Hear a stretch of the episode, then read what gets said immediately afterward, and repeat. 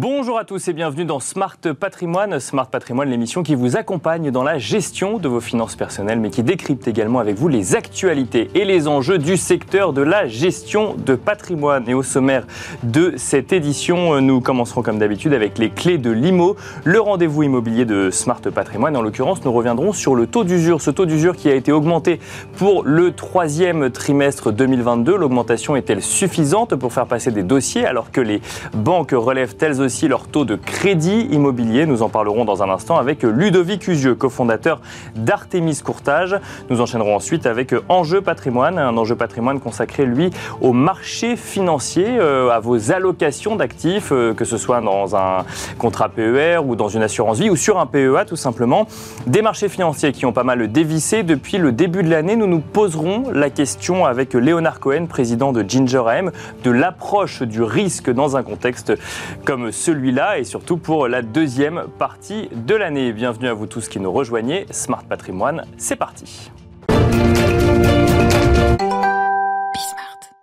Et nous commençons donc comme tous les lundis avec les clés de l'IMO, le rendez-vous immobilier de Smart Patrimoine. Et aujourd'hui, nous allons plus particulièrement parler de crédit immobilier et revenir sur ce taux d'usure, ce taux d'usure qui augmente donc légèrement pour le troisième trimestre de l'année 2022, mais augmente-t-il suffisamment pour permettre aux dossiers de passer face à l'augmentation des taux de crédit immobilier pratiqués par les banques? Pour en parler, nous avons le plaisir de recevoir sur le plateau de Smart Patrimoine Ludovic Usieux, cofondateur d'Artemis Courtage. Bonjour Ludovic Usieux. Bonjour. Bienvenue sur le plateau de Smart Patrimoine. Donc, euh, le taux d'usure augmente légèrement. Si on regarde par exemple pour les, euh, crédits sur, une durée de 20 ans et plus, on est à présent à 2,57%. Euh, on rappelle que le taux d'usure est calculé sur la base des trois trimestres précédents. C'est la moyenne du TAEG. On pourra revenir sur ce que c'est sur les trois trimestres précédents. Est-ce que cette nouvelle hausse du taux d'usure, dans un contexte où un certain nombre d'acteurs de marché demandaient une révision du mode de calcul suffit aujourd'hui à faire passer des dossiers face à la remontée des taux qu'on voit au sein des, au sein des banques françaises Absolument pas. C'est une hausse euh, importante. 17 points de base. On était à 2,40 sur le trimestre précédent. On est à 2,57 maintenant sur les durées d'emprunt allant de 20 ans à 25 ans. Euh, c'est une hausse conséquente si, euh, si on la prend objectivement. Euh, par rapport au contexte actuel, pas du tout.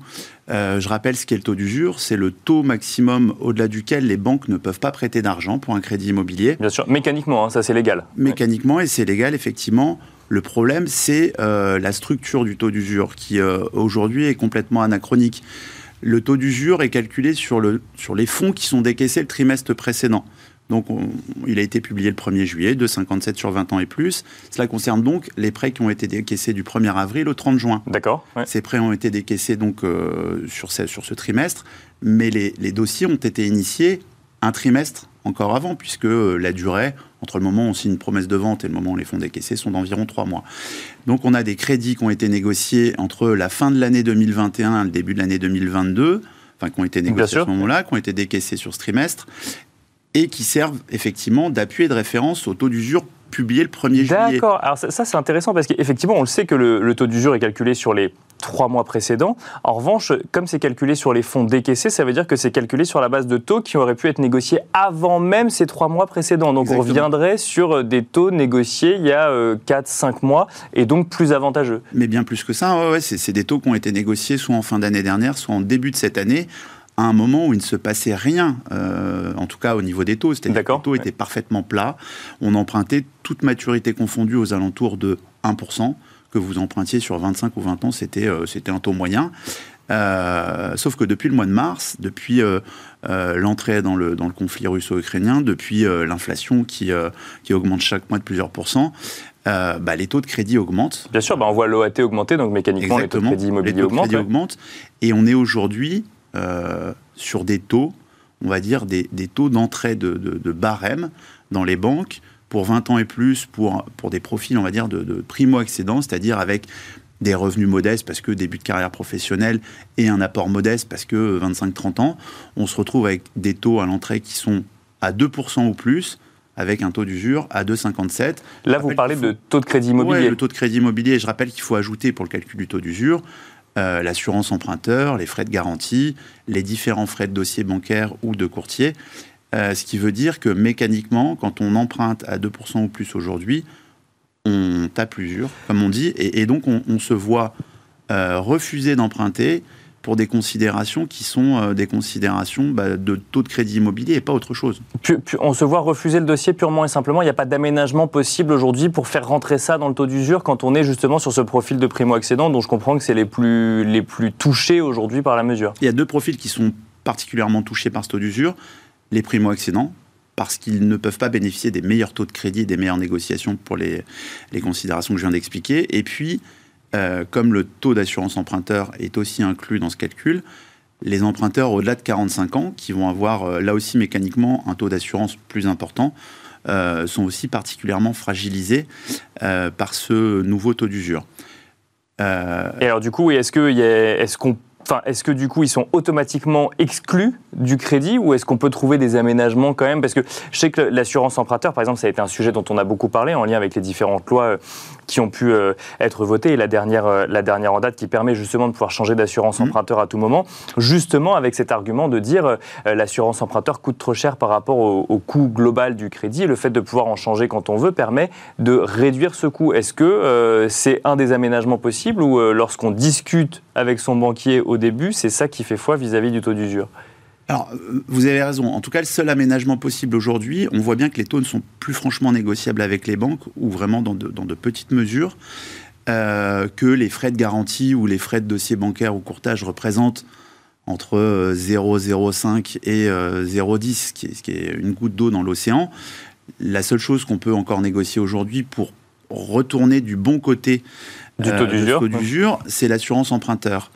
Euh, mais une fois qu'on a euh, effectivement identifié l'assurance emprunteur qui couvre le mieux et qui est le moins cher, donc le, entre guillemets le meilleur rapport qualité-prix, une fois qu'on a négocié cette assurance emprunteur, on ne peut plus rien faire. Et si vous êtes du mauvais côté de la barrière en ayant déjà négocié l'assurance emprunteur, la banque ne prêtera pas parce que légalement, elle n'a pas le droit de le faire. Alors, on a vu hein, dans l'actualité un certain nombre de, professionnels hein, donc, bah, du crédit, mais même de l'immobilier en général, militer pour euh, un nouveau mode de calcul euh, du taux d'usure. Qu'est-ce que ça permettrait? Ça permettrait donc du coup de faire passer des dossiers? Parce que, en fait, pour, bien comprendre ce qui est remis en cause, c'est le principe du taux d'usure ou le fait que, comme il est calculé sur les mois précédents, dans une, dans une période de hausse euh, rapide de taux, du coup, ça fait mécaniquement sortir des dossiers? Nous, on ne remet pas en cause euh, le taux d'usure. Le taux d'usure est une bonne mesure qui, euh, qui, permet effectivement de protéger les emprunteurs de, pratiques commerciales qui, au conditionnel, pourraient être un peu abusives. Ce n'est pas du tout euh, notre fondement. Nous, nous on, demande à ce qu'il soit, à ce que la méthode de calcul soit modifiée, qu'il y ait un peu plus d'instantanéité, parce que là, on vient de se le dire. Hein, oui, on parle de trois mois en avant, voire six mois en avant. Oui, d'accord. en arrière, pardon. En arrière, C'est six mois en arrière, dans une période où on, on nous transmet des barèmes de taux tous les 15 jours, bah, vous comprenez bien que c'est plus satisfaisant. Euh, et puis, on, demande à ce que euh, l'assurance emprunteur, dans un contexte de taux bas, comme c'est encore le cas, même si on emprunte aux alentours de 2%, ça reste des taux bas, on demande à ce que l'assurance emprunteur euh, soit au minimum forfaitisée pour que tous les emprunteurs aient une assurance emprunteur qui représente la même chose dans le taux d'usure. D'accord, Ou même exclu de, de, ce calcul de taux, puisque euh, l'assurance emprunteur ne devrait pas être un frein à l'emprunt quand les conditions euh, de solvabilité de l'emprunteur sont, euh, correctes. Aujourd'hui, est-ce qu'emprunter aux alentours de 1,80, 2%, c'est emprunter à des taux toxiques, à taux fixe, dans une inflation qui est 3 ou 4 fois supérieure? Est-ce que c'est vraiment rendre un mauvais service aux emprunteurs? Je ne le crois pas. À taux réel, on est à taux négatif. Aujourd'hui, quand on emprunte à 2% et que l'inflation est à 8, 9, 10%, ça pose pas de problème structurel. Je rappelle qu'en France, les taux sont fixes et que si on emprunte euh, aujourd'hui en 2022 sur 20 ans, en 2042, on aura toujours des mensualités à 2% taux fixe. Et si la mensualité négociée aujourd'hui était de 1500 euros par mois, elle sera de 1500 euros dans 20 ans. C'est quand même un formidable rempart à l'inflation. Et, ces taux ne devraient pas euh, être un obstacle à l'emprunt aujourd'hui. Le mode de calcul, à notre avis, doit être revu pour donner une respiration à un marché immobilier qui se contracte très fortement même si euh, les, indicateurs aujourd'hui sont encore sur le premier trimestre, sur les avant-contrats, à un moment où tout allait bien, nous qui sommes au cœur du système, on va dire en direct, on reçoit les projets, les calculs d'enveloppe, les emprunteurs qui euh, se lancent dans un projet immobilier.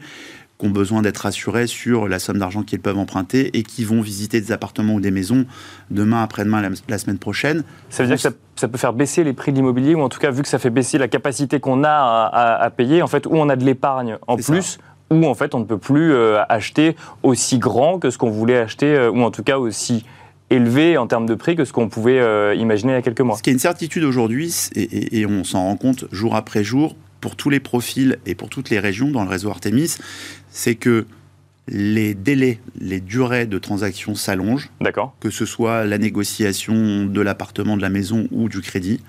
Euh, il y a beaucoup plus de temps. Les volumes se contractent, euh, clairement. Et là aussi, c'est toute région confondue, avec un peu plus de résistance sur le marché parisien, francilien, euh, mais en tout cas, euh, c'est en recul.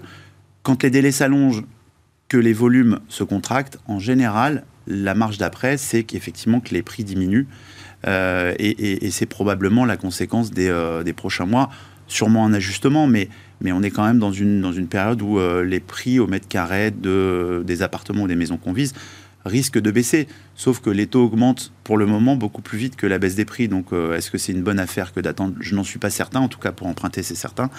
Euh, la seule variable d'ajustement, effectivement, vous le disiez, pour éviter d'avoir à acheter une maison ou un appartement plus petit ou de s'éloigner euh, dans une, dans une ville qui n'était pas forcément C'est d'avoir un peu plus d'épargne. C'est de voilà. Encore faut-il en avoir quoi. Encore faut-il en avoir. Ça euh, défavorise encore les primo-accédants. Ça veut dire qu'il faut piocher dans son, dans son épargne de confort, son épargne résiduelle. Et si on avait prévu de mettre 25, 30 000 euros d'apport, il faudra peut-être en mettre 40 ou 50, ce qui n'était pas franchement euh, dans les plans initiaux. On avait potentiellement prévu des aménagements, des travaux, du mobilier. Euh, et, il va falloir aller piocher dans cette épargne pour pouvoir euh, maintenir le projet de ses rêves du départ. Une, dernière question, euh, Ludovic Usieux. Est-ce que vous voyez cette tendance se confirmer sur les prochains mois, que ce soit avec les hausses de taux que vous voyez actuellement vis-à-vis des banques ou l'évolution du taux d'usure qui irait toujours moins vite que les hausses de taux que vous, que vous voyez pratiquer aujourd'hui? Alors, je vais vous répondre en deux parties. Historiquement, l'été est quand même plus calme. D'accord. Euh, que ce soit sur les marchés obligataires ou, euh, ou d'ailleurs dans les barèmes que nous transmettent les banques, euh, parce que les comités de crédit se, rassemblent moins souvent. L'été est historiquement plus calme, mais cette période est tellement exceptionnelle que je ne m'avancerai pas beaucoup. Il peut être un peu volatile quand même. Donc, Exactement. et ensuite, on, on, aura donc une prochaine publication du taux de l'usure au mois d'octobre, qui là pour le coup commencera en tout cas à refléter la réalité de la situation, puisqu'on sera sur une période qui ira euh, euh, où les avant-contrats auront été négociés entre avril et juin, là où les hausses de taux étaient déjà réelles. Donc je pense qu'il y aura une normalisation de ce taux d'usure par rapport au taux réel des crédits immobiliers à partir du mois d'octobre, ce qui va nous, donner une fin d'année qui va être compliquée. Le deuxième semestre de l'année 2022 de l'immobilier sera forcément une année compliquée, que ce soit sur les délais de transaction, les délais d'obtention d'un crédit, euh, ou même sur, euh, sur les volumes, parce qu'on voit que ça se contracte quand même très fortement depuis quelques semaines. Eh ben, vous reviendrez nous en parler. On fera un point ensemble justement sur euh, ce marché immobilier, marché du crédit immobilier et son impact sur le marché réel. Merci en tout cas Ludovic Usieux d'avoir répondu à notre invitation sur le plateau de Smart Patrimoine. Je rappelle que vous êtes cofondateur d'Artemis Courtage. Merci beaucoup. Merci. Et merci à vous de nous avoir suivis. On se retrouve tout de suite dans Enjeu Patrimoine.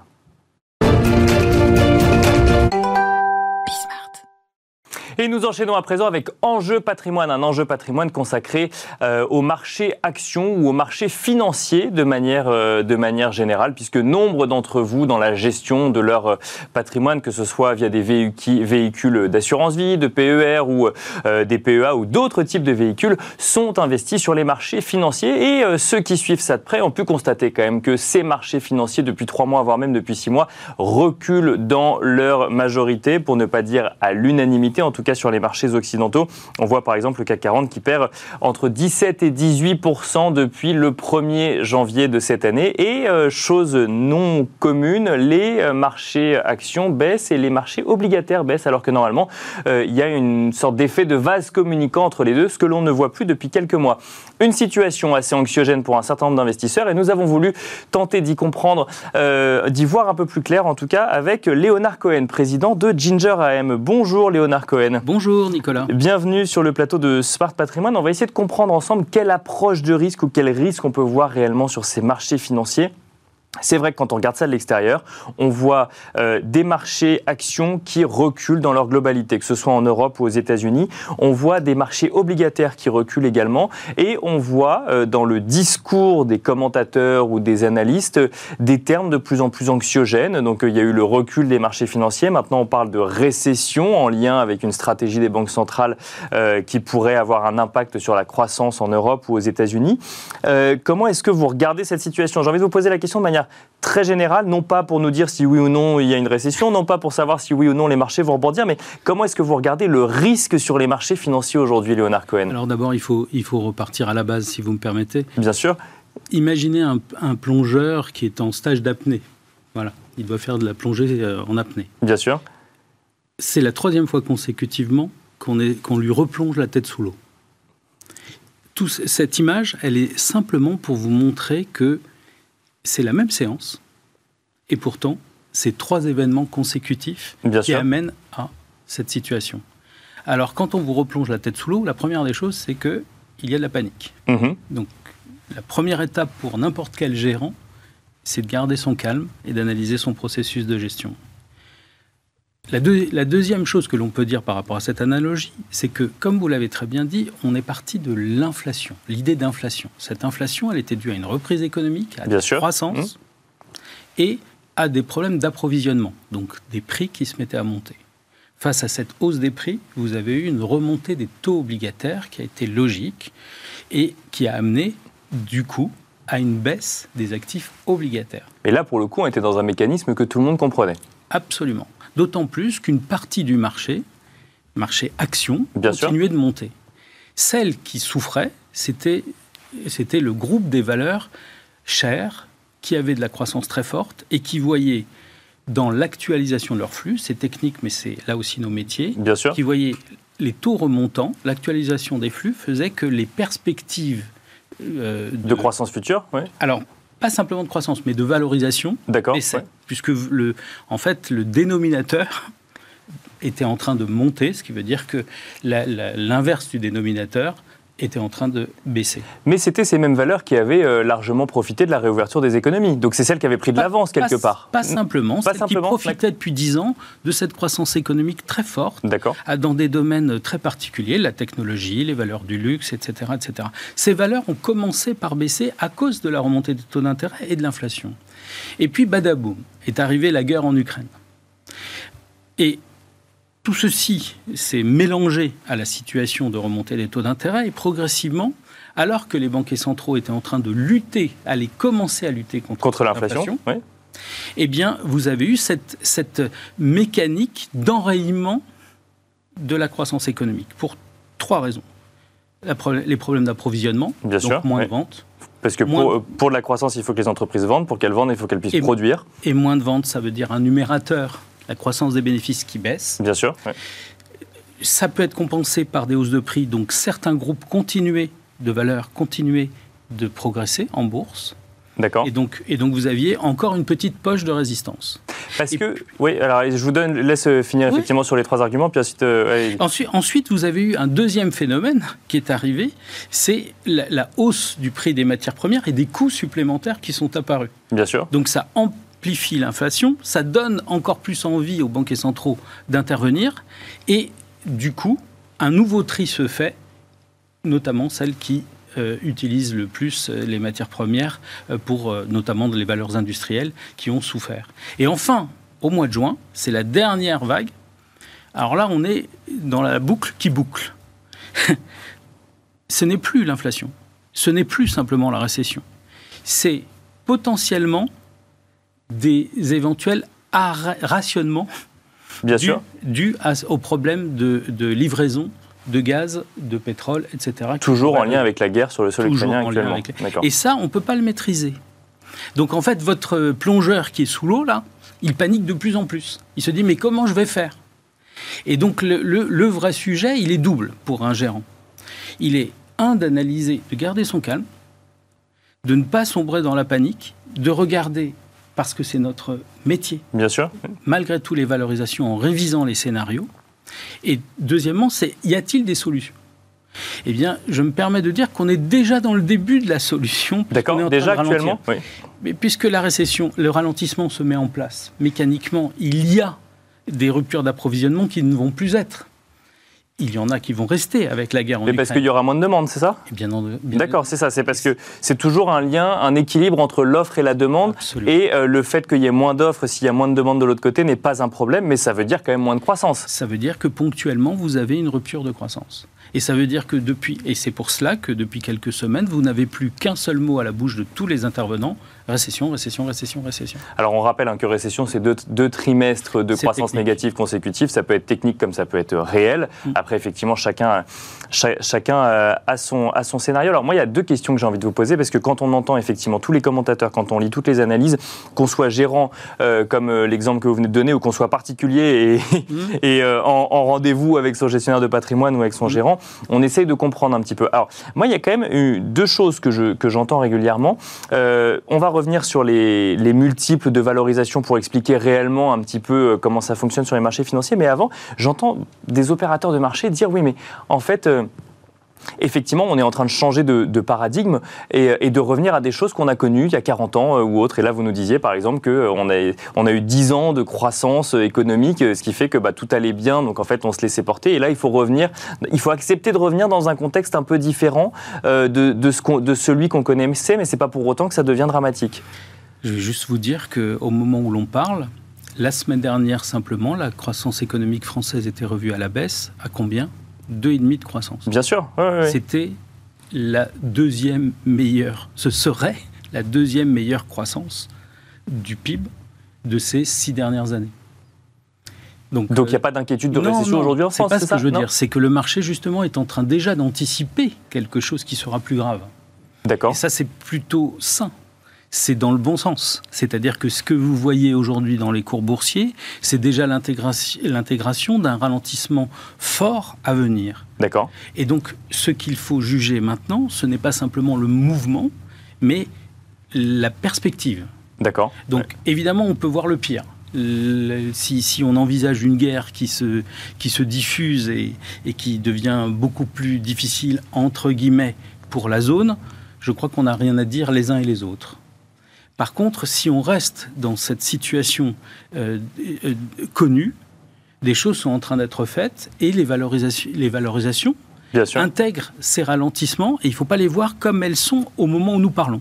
C'est-à-dire que ce n'est pas 10 fois, 12 fois, c'est qu'on imagine qu'il y a 20, 30, 40, 50% de révision à la baisse des bénéfices. Est-ce que ce sera suffisant? C'est bien ce que nous cherchons à analyser. Et donc dans ce cadre-là, nous, par rapport à nos balises, par rapport à nos analyses de risques différents, donc on en a parlé des risques, mais des analyses différentes de ces risques, eh bien, nous considérons que les actions, pour des acteurs qui ont le temps, restent le meilleur véhicule à avoir et nous considérons que même si nous sommes en phase de ralentissement fort, eh bien, nous retrouverons des plus hauts plus rapidement que ce que l'on croit parce qu'il ne faut pas beaucoup de croissance dans ce marché-là pour avoir des mécaniques haussières. D'accord. On, voit le pire, tout le monde se rue avec cette idée du pire. Le pire peut arriver. Tout le monde se rue ou tout le monde sort pour le coup. Mais euh, Ça revient à ça.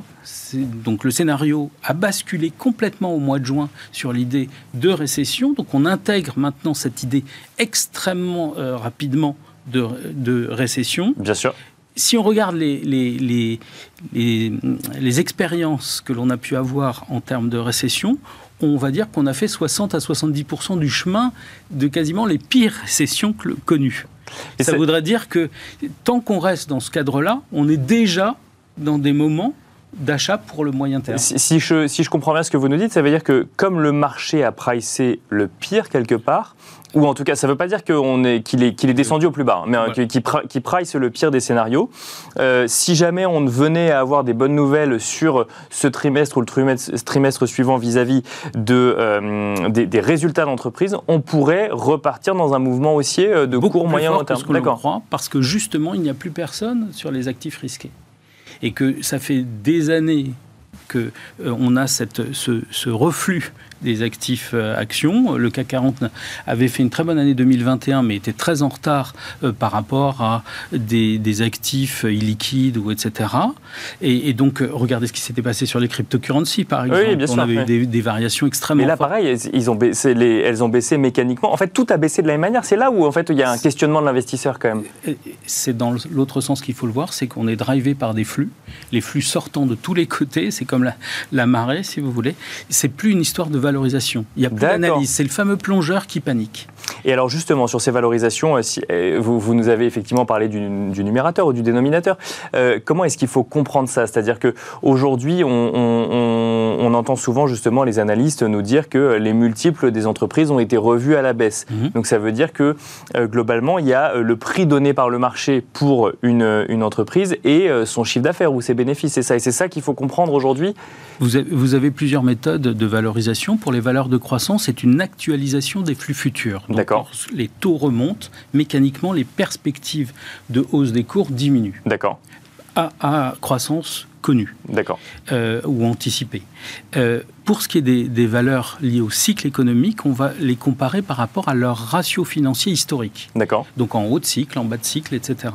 Donc quand on est en haut de cycle, il y a très forte croissance, ça signifie qu'elles sont pas chères.